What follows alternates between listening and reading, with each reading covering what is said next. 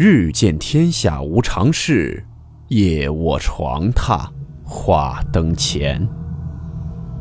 欢迎来到木鱼鬼话。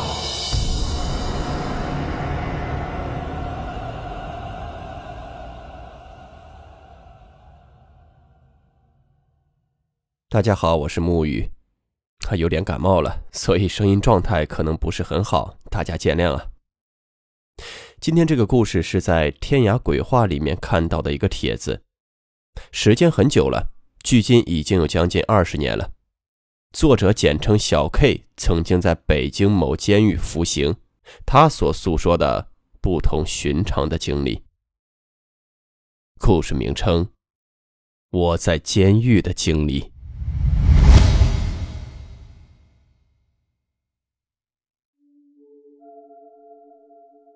一九九四年至一九九八年，我在北京市某监狱服刑。这里说一下，不愿听的可以不听，但不要对我个人做任何评价。监狱位于北京，俗名南大楼。因为监舍是解放前的一个兵营，当时附近只有这一栋三层的楼房，所以叫南大楼。我们都叫它三角楼，是 L 型的。中间是大门，两边分别叫东筒、西筒。我就住在东筒二层的一间监室里。监室约二十平米，住十二个人，六张上下铺。我在房间的一角的上铺，三层整层是被封住的，贴着封条。具体何时封的不清楚，为什么封的也不清楚。因为当时监舍紧张，不应该放着一层都不用。刚搬进去的时候，就听狱友在说三层闹鬼的事儿。具体就是三层有响动，很清晰。我曾试图用各种科学的方法来解释，比如结构位移说、共振说、老鼠说、钢筋疲劳说等等，他们只是笑笑，说等你听到了就明白了。有一天晚上，已经上床了，楼上开始有动静。非常清晰，是人在走动的声音，在不紧不慢的踱步，时不时的还有敲铁栏的声音。不知你们有没有拿过一支小棒划过长长的铁栏杆的经历？就是那种叮叮叮叮叮叮叮叮叮的声音，就是边走边拿小木棍在那些铁栏杆上滑动的声音，无法用任何方式来解释。后来就在房间的一角转起圈来，就是我对角线的那个角。我们屋里的人可能已经习惯了，只是静静的听着。就在这时，我说了一句话：“我说，如果你能听到，我就过来。”结果那脚步就慢慢走到了我这边，然后是一声叹息，接着什么都没有了。以上完全真实，这里北京人多，你们可以打听一九九五年的南大楼的鬼事，问警察也可以，无人不知。时间约是一九九五年二月二十二日，因为好记，所以记得清楚。直至一九九五年的四月，这两个月中发生了大量的不可思议的事情。我与狱警也聊过此事，他们说以前就有，他们曾经在有动静的时候带着警棍冲上过三楼，但什么也没发现，现在也已经习惯了。下面再讲一个。我们监视的铁窗外是一个很大的法国梧桐，我们在二楼，所以从窗口望出去只能看到浓浓的枝叶。在那一段时间，只要是傍晚，就会看到一只特别大的鹦鹉停在树上，是那种很大很大的金刚大鹦鹉，颜色非常的艳，以前只是在图片上或影视中见过的那种。我们都很奇怪。这种大鹦鹉一般都是在动物园里，怎么会有野生的？而且为什么到晚上就会来到这里？但是当时也没多想，偶尔还会隔着铁窗逗逗它，或是丢一些吃的东西，但它从没有吃过。有一次，狱警叫我们班上三楼打扫卫生，可能是因为晚上他们值班也害怕，所以也想看个究竟。我们班是文艺班，平时不参加劳动。白天也只有我们班在楼里。两个警察，一个杂物，啊，杂物就是监狱里管犯人的犯人。他们带着我们上到了三楼。通道的大铁门被一把大锁锁住，残破的封条瑟瑟地抖动着。从铁栏向通道里望去，每个人当时都不禁打了个寒颤，特别的阴森。虽然是大白天，但是里面却是雾蒙蒙的，好像根本看不通透的样子。地上全是灰，厚厚的灰，死一般的沉寂，还有那种死一般的阴冷，让我们每个人都不寒而栗。当时杂物打开了锁，没有办法，在监狱里嘛，让干什么就必须干，没有商量的。我们一个接一个的走进去，开始扫地，每间屋每间屋的清理。为了壮胆儿，我们一个班都在一起扫一个屋子，看上去也挺滑稽的。扫到我们班的楼上那间，当时发现地上是有一张画一张那种像是挂历的印刷品，但是没有日历，像挂历一样大，纸质也是那种现代的纸质，上面画的是一个美人不是影星歌星，也没有人认识这个美人那个美人是在那儿笑着，但是那个笑容很怪，怪的让人根本不敢多看一眼。最奇怪的是，这个美人的肩上有一只大鹦鹉，和我们窗外的那只鹦鹉一模一样。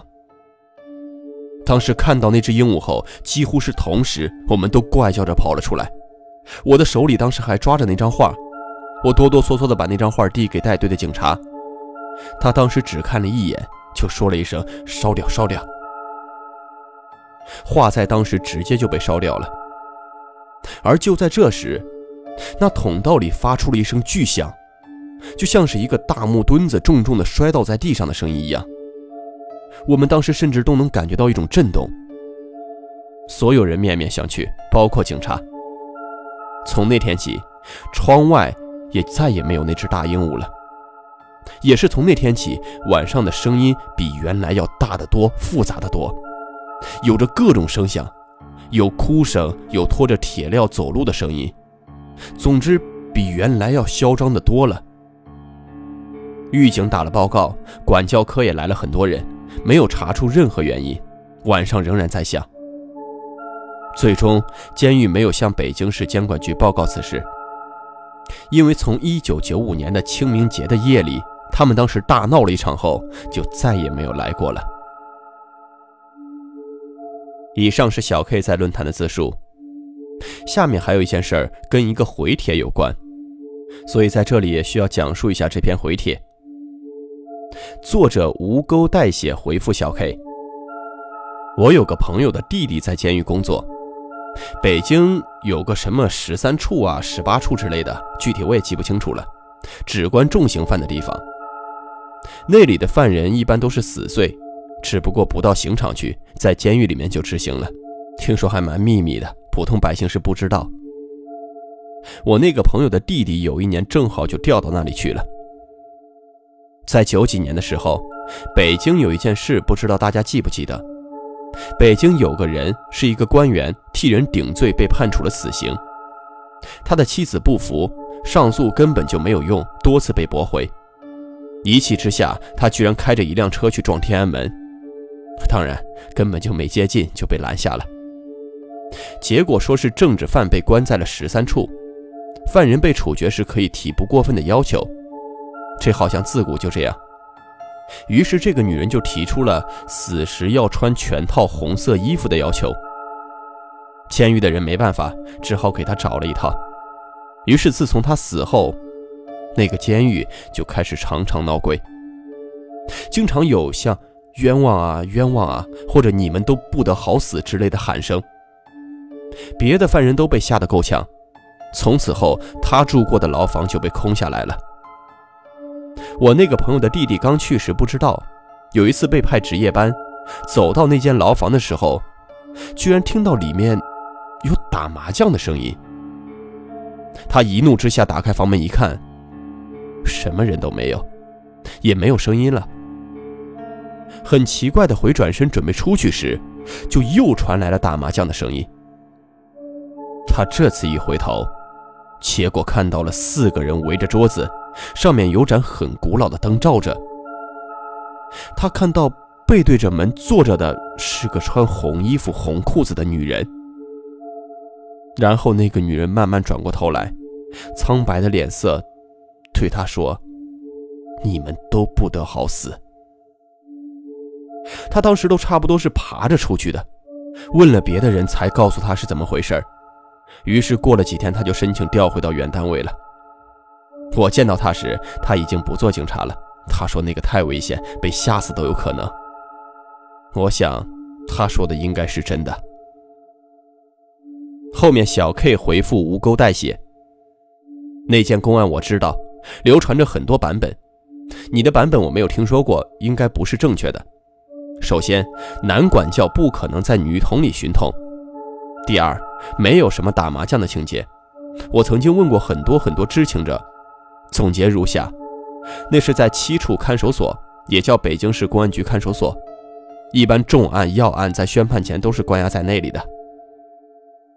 案情严重的，进了看守所就要砸上死料。也就是说，这个人在看守所短则半年，长则数年的等死的日子，每分钟都要带着这个死料。料子很沉，很快就会把脚踝磨烂，所以一般带料子都要用旧布在脚踝以上缠成厚厚的一圈，料环拖在布上就磨不到踝骨了。我们把这圈布叫做料托。当人上刑场前，要把死料砸开换成活料，就是换成带锁的。为的是执行完毕后把料子带回来，这个程序叫踢料换锁。清早听到当当的踢料声，就说明有人要上路了。那个女人确实是穿着一身红衣服上的路，也确实在她死后号里经常可以听到哭声。奇怪的事情是发生在那个料托上的，在砸开死料后，她的料托解下来扔在一旁，人换上活料上路了。可过了一会儿，平地突然刮起一阵怪风，他的料托被刮到一棵大树上。但是那天早上走了很多人，只有他的料托被刮了上去。当时地上堆了很多被解下来的料托，都堆在一起。他的料托当时在树上待了大半年，不管多大的风雨都掉不下来。后来就是哭声，很多人听到过，持续了很长时间。最后有人发现了那个料托。警察让人上树摘了下来，就没有什么怪异的事情发生了。通道的尽头相对的两间屋子，一间是厕所，一间是水房，也就是洗漱的地方。可能你们不相信，监狱的水房与厕所是最干净的，因为有专人在不停的冲洗。如果洗不干净，那个人就惨了。况且洗厕所与洗水房在里面可是好活，轻松又不累。总比农田强多了。在水房的一角有一个大垃圾桶，是用大号的汽油桶改成的。把汽油桶截掉一小半，再焊上两个铁把手，就是垃圾桶了。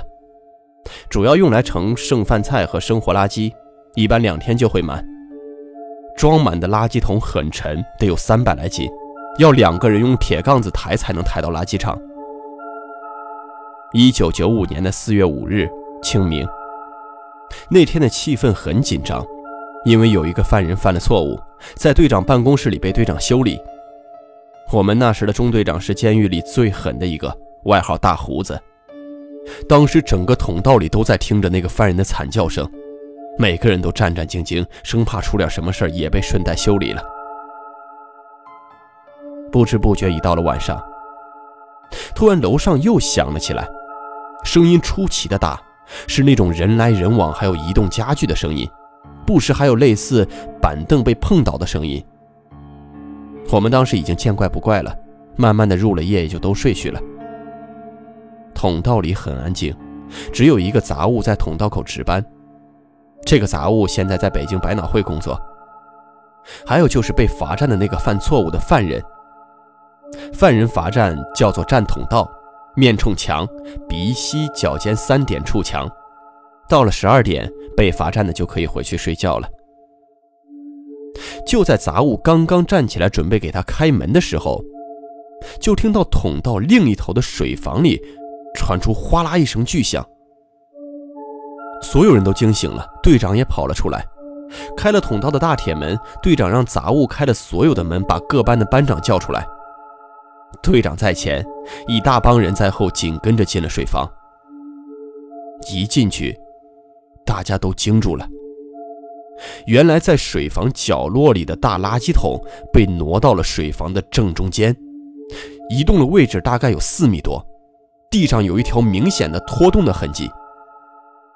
那是一只装满了垃圾的垃圾桶，一个人根本移不动的，也不可能是犯人移的。睡觉后监舍门是上锁的，想方便时要敲门让杂物开门才可以出来。当时所有的门都是锁着的。因为原来常常睡觉后有矛盾的会去水房单挑，后来有一个受了重伤才立了这条规矩。那天是清明，一九九五年清明。后来整个楼的常住犯分别被调到别的监舍楼，只在一楼留了保外就医被收回的犯人和生病的犯人。当天值班的小队长姓杨，北京宣武区人，北京市监狱十中队队长，一周后调走了。以上是这位网友小 K 的分享，因为时间有限，篇幅有限，今天先讲到这里。后面还有一些小 K 在监狱中的一些诡异经历，沐雨下期会继续给大家整理出来。